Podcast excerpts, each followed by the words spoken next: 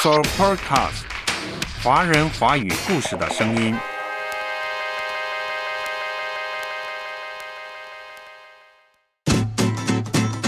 一半的人以复杂的方法爱简单的爱，一半的人以简单的方法爱复杂的爱。这是一个有史以来爱情最多的时代。这是一本恋爱避雨手册。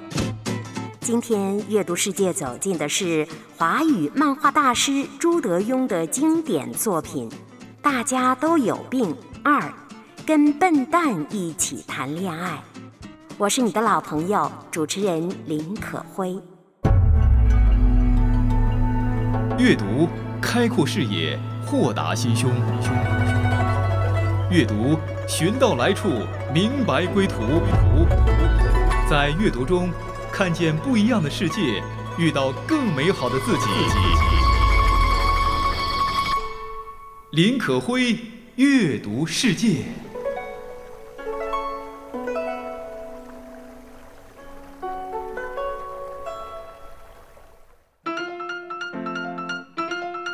漫画大师朱德庸的经典代表作。简称跟笨蛋一起谈恋爱。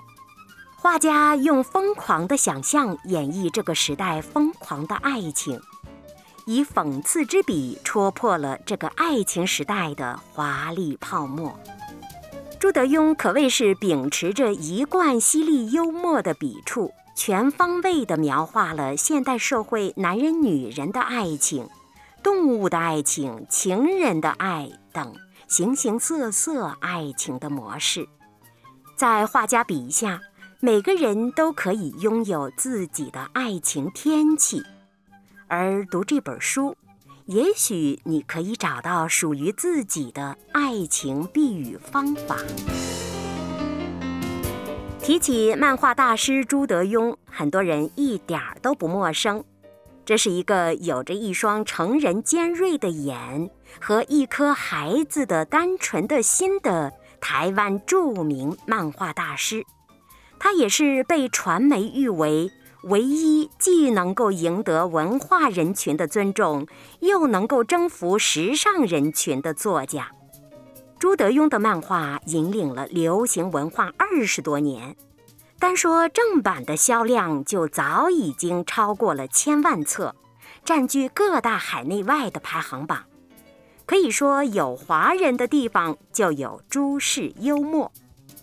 对于这样的盛誉，朱德庸则冷静地认为自己就是一个城市里行走的人，也是一个人性观察家。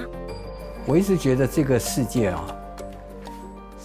是被故意搞复杂的，所以我觉得阅读对我来讲，就是透过我的眼睛，透过我的心心情，去看到这个社会以及这些人他们真实的一面。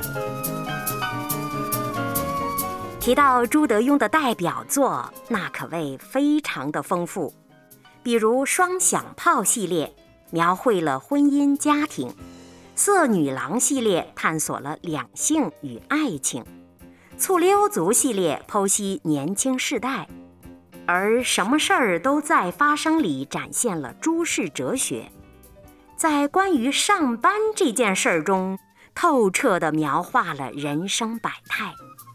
在大家都有病这本书里，用疯狂的想象描绘了疯狂的世代，颠覆了我们对这个世界的认知。此后，他又做了续作《大家都有病二》，跟笨蛋一起谈恋爱，专门关注现代爱情。我觉得我们上一代的婚姻太荒谬了。我觉得当然不能怪他们哈，上一代是没有没有爱情基因的。朱德庸《大家都有病二》，跟笨蛋一起谈恋爱。今天阅读世界走进的是爱情的话题，我是你的老朋友主持人林可辉。如果说朱德庸的第一部《大家都有病》是站在社会层面，描绘社会中各个行业、各种角色、各种现象都出现了怎样的问题。那么，续本跟笨蛋一起谈恋爱，则关注的是现代爱情中人的状态、社会的状态、爱情的状态，专门讲爱情是怎么一回事儿，可以说非常贴合每个人的内心。当您翻开这本书，你会发现故事现实又精彩。比如，忙着贴扎全世界的伤痕，却顾不上自己伤痕的超人；可以交出时间、交出钱包、交出身体，却无法交出爱情的时尚男女；生死关头才彼此遇见的跳楼男女；和小三儿斗智斗勇的丈夫妻子。性格不合却勉强在一起的动物爱情，周年庆女友、幸福妄想症患者、心理医生等等，形形色色的社会形象粉墨登场，天天演绎着爱情时代的华丽泡沫。打开书，我们仿佛在爱情的大雨中，淋着这场大雨，跟着朱德庸。让我们找到爱情的栖身之所。读漫画也是一个完全验伤和疗愈的过程。在这本书的序言中，朱德庸称我们这个时代的爱情是一场大雨。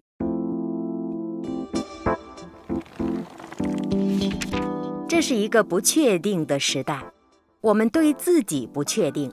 我们对别人也不确定，我们对爱情不确定，我们对婚姻也不确定，我们对昨天不确定，我们对明天也不确定。唯一可以确定的是，我们每个人一生至少会遇见一次笨蛋，就是在真正恋爱的那一次。有时候我们自己就是那个笨蛋。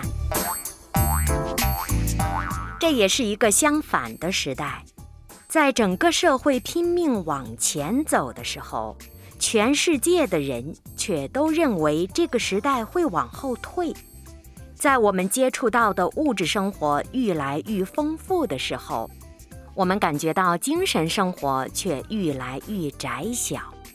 在我们听说的传奇故事愈来愈多的时候，我们发现的真正爱情。却愈来愈少。唯一无法相反的是，爱情是我们每个人人生中的一场大雨。当这个时代有愈来愈多的人在不停寻找属于自己生命的那场大雨时，却遇到这整个时代的情绪碎片儿下成了另一场大雨。我们这个时代和我们这个时代的爱情到底出了什么问题呢？我常常仔细回想，这几十年来我所经历过的这个世界变化之大，我相信几世纪之前的人很难想象。我也常努力想象，如果这些变化是发生在遥远的外星球，他们会怎么做呢？是会像人类一样疯狂的愚蠢，还是会比较聪明进化？这是一个有史以来爱情最多的时代，这个时代教会我们贪婪，以至于我们对周遭所有的东西都贪婪，包括爱情。这个时代的爱情已经多到可以下成一场浪漫却泛滥成灾的大雨。我们在每一座城市游走，我们邂逅爱情，但是我们无法停下来慢慢熟识真正的爱情。然后我们离开，处理我们人生的各种状态，因为我们无法处理爱情的各种状态。于是，我们仍然在每一座城市游走，带着自己本来的寂寞，或者是我们遇见一次笨蛋以后的寂寞。什么造成这种真正爱情的延迟呢？我想是这个时代过多的情绪和复杂。如果你想象现代人用来换取物质生活的努力所造成的情绪困扰，甚至神经官能症可以丢到外太空，那么整个外太空将会充满人类情绪碎片形成的巨大太空垃圾，搞不好遮蔽了满天星星都可能。过多的情绪，过少的感受。过大的物质需求，过小的精神领域，这些造成了我们这个时代的复杂。而一个习惯复杂的社会，会渐渐忘记了自己简单的梦、简单的生活方式和简单的爱情。所以，每个人人生中的那场大雨，在现代姗姗来迟。那么，关于爱情的愚蠢呢？牛顿说过：“我可以丈量物体的运动，却无法测量人类的愚蠢。”两个人类碰上产生的爱情，当然可能是愚蠢的。而且，如果爱情不愚蠢，就没有下面说的那么迷人了。因为人类在情感上从来就不是群体动物。群体意识只是为了生存，我们每个人的情感上其实都是既自私又自我的，而爱情却像是一种凌驾全人类生态的病毒，它让你感染以后既热情疯狂，又不再只有自我，让你变成了一个能够包容世界上另一个自我的美好的笨蛋。然而，我们这个时代的人的爱情的 DNA 是有点问题的。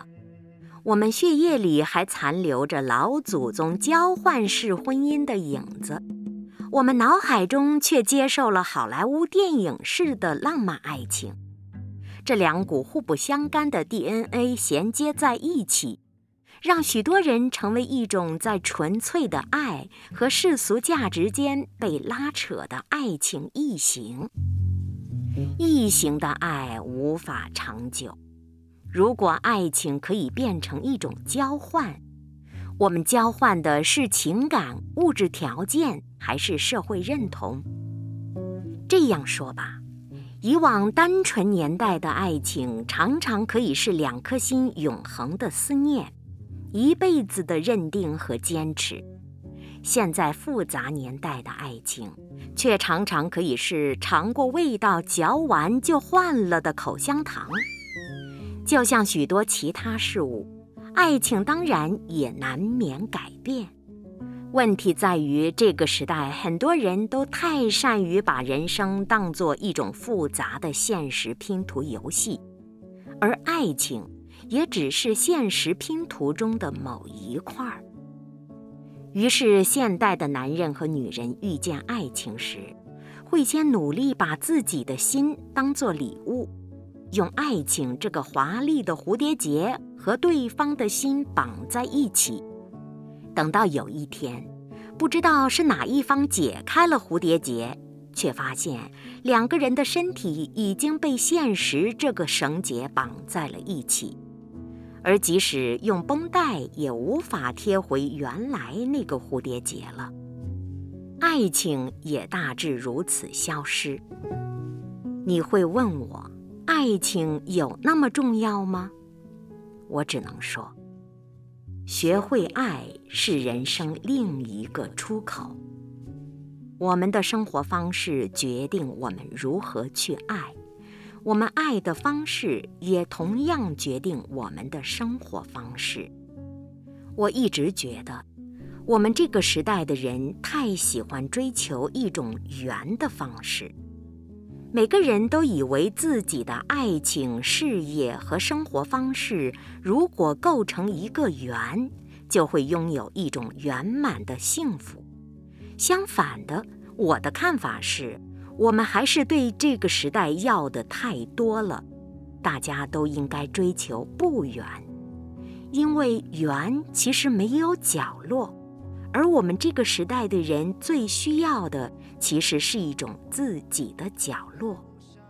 在不远里，你的角落可能是爱情，也可能是其他比较接近幸福的东西。我们这个时代，爱情的那场大雨还在下。听雨的声音一滴滴清晰，你的呼吸像雨滴渗入我的。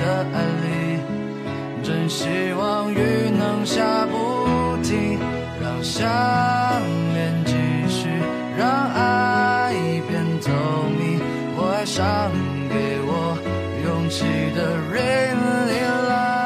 刚刚您听到的是台湾著名漫画大师朱德庸的经典作品《大家都有病，跟笨蛋一起谈恋爱》的书的序言。我们这个时代，爱情的那场大雨还在下。爱的秘密能一直延续，我相信我将会看到彩虹的美丽。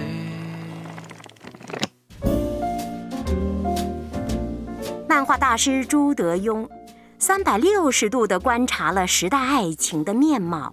深切地贴近现代人的内心。作为一个城市行走者，一个人性观察家，他发现爱情是我们每个人人生中的一场大雨。越来越多的人寻找属于自己的爱情大雨，却遭遇了时代情绪的交临。这是一个有史以来爱情最多的时代。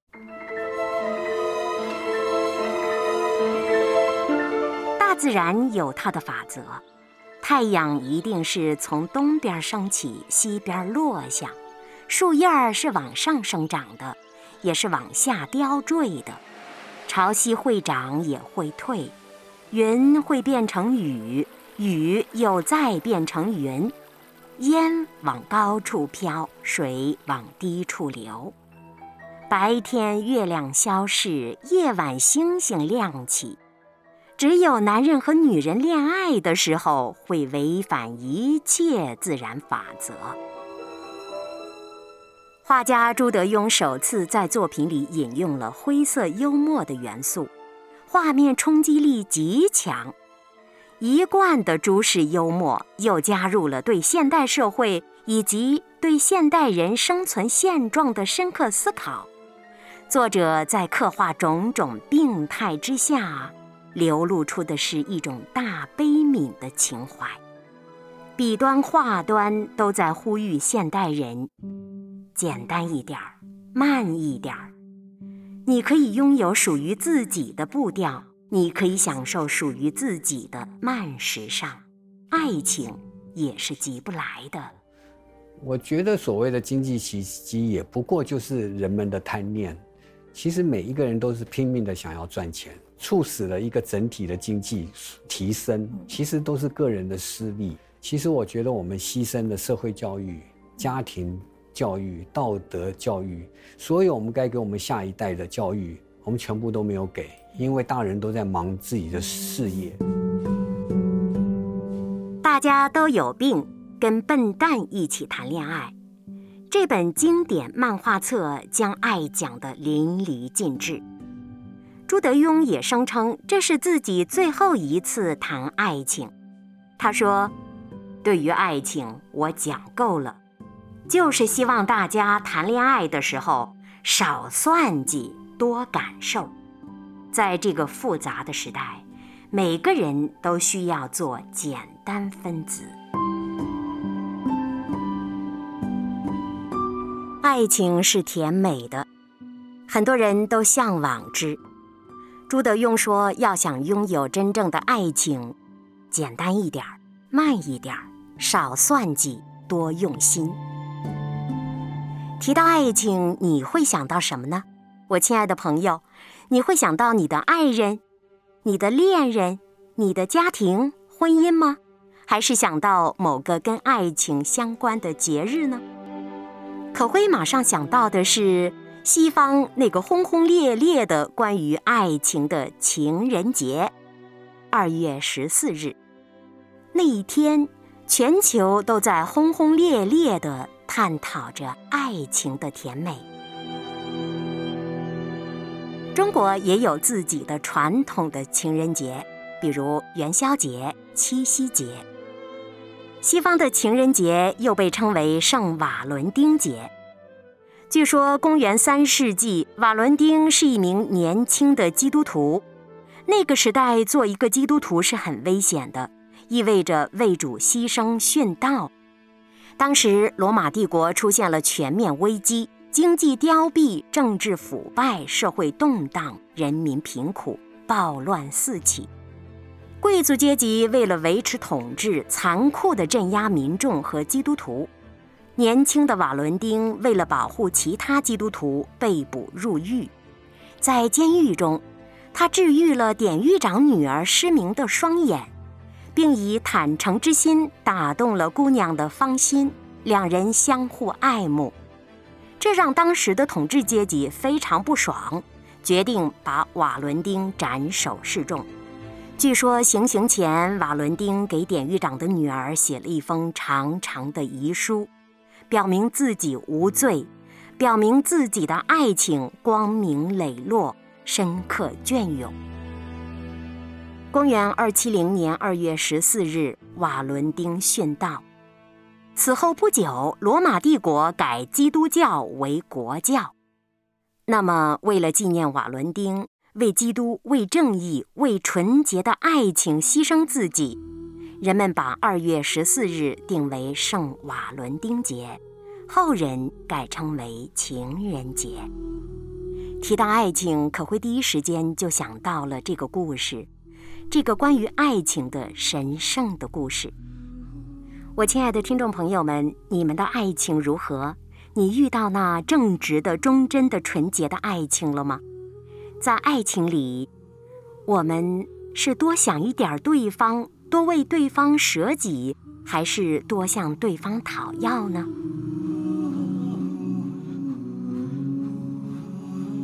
情人节歌颂了爱是一种牺牲的品德，其实这也是圣经的真理教导。圣经是歌颂爱情、称赞爱情的。雅歌书八章七节说：“爱情重水不能熄灭，大水也不能淹没。爱情是人人都需要的，也是理所当然的来自上帝的祝福。”雅各书一章四节说：“愿你吸引我，我们就快跑跟随你。我们要称赞你的爱情。”胜似称赞美酒，他们爱你是理所当然的。在创造了宇宙万物的造物主的眼中，爱情是一件美好的事儿，是赐给人类的馨香的祝福。在圣经的创世纪当中，就记载了第一对情侣的爱情故事——亚当和夏娃的爱情故事。起初，神创造天地，后来创造了第一个人亚当。神为他预备了幽静的环境、丰富的物质、舒适的生活，但是他并不快乐，因为他没有遇见配偶帮助他。神是最能够洞察人的内心的，看到亚当孤苦伶仃的样子，神感慨：那人独居不好。于是。神创造了一个配偶帮助他。在创世纪的记载中，亚当没有遇到爱情和爱人的时候，虽有丰富的物质和生活环境，但是内心不快乐。神看他没有配偶，也觉得是不好的。神是希望人能够拥有爱情，拥有爱人的。所以说，接下来经文记载。耶和华让亚当沉睡，待他睡着了，取下了他的一根肋骨，把肉合起来。耶和华神就用那人身上所取的肋骨造成一个女人，领他到那人跟前。这时候，亚当看到了他的爱情，看到了他美丽的爱人，诗情大发，高兴地说。这是我骨中的骨，肉中的肉，可以称她为女人。看，这就是人类的第一封情书，第一首情诗，也是第一支情歌。在神的促成中，亚当和夏娃幸福地生活在了一起。神也给人类定下了一条命令：人要离开父母，与妻子联合，二人成为一体。故事就记载在《创世纪》的第一到第二章。如果你感兴趣，可以翻开圣经仔细阅读。原来我们大家非常渴慕的真正美好的爱情，是来自于造物主的成就。爱情婚姻是神起初就给人设定的，为的是祝福人。等等，到这儿可能有人会说。独身者怎么办呢？离婚者又如何呢？神是良善的，神给适合爱情婚姻的人成就美好的爱情婚姻。如果有人暂时没有找到，那可不代表就一定没有。不妨一边等待，一边祷告，一边努力地做一个更好的自己。若是爱情婚姻破裂了，不妨祷告中寻求救主的智慧，复合自己的爱情婚姻。那么独身者，则是神眼中有独身恩赐的人。那么对于他而言，独身则是最好的祝福。毕竟人和人皆不相同，适合甲的未必适合乙，不是吗？造物主是良善的，神是仁爱的。他从来都不会弄错。当然了，我们大部分的人都希望能够经历美好的爱情、圆满的婚姻、幸福的家庭，如此才算为完整人生。别担心，神比我们自己更清楚我们的希望和需要，就把这件人生大事交给神吧。此后。就可放下心来。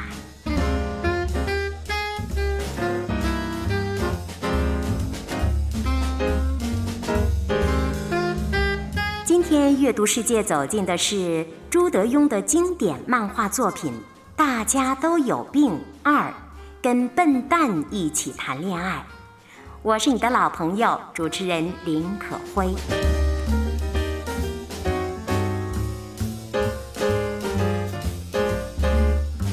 在这个爱情泛滥的时代，一半人以复杂的方法爱简单的爱，一半人以简单的方法爱复杂的爱。爱需要学习，但是别忘了，真正的爱情不仅在人为，更在神意。若在神的旨意中，人尽心努力，则必能经历雅歌书所说的爱情。重水不能熄灭，大水也不能淹没。我心所属，我的良人，重同于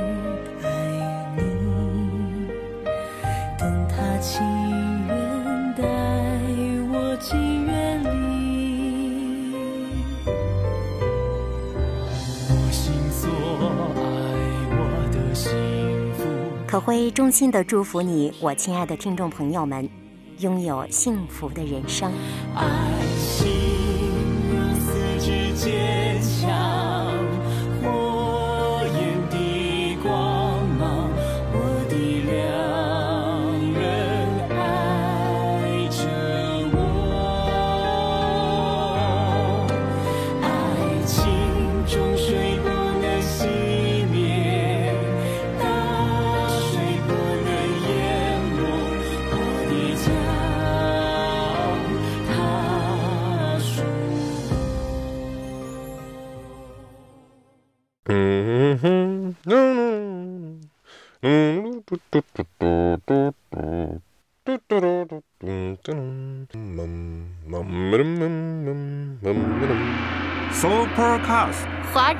华语故事的声音。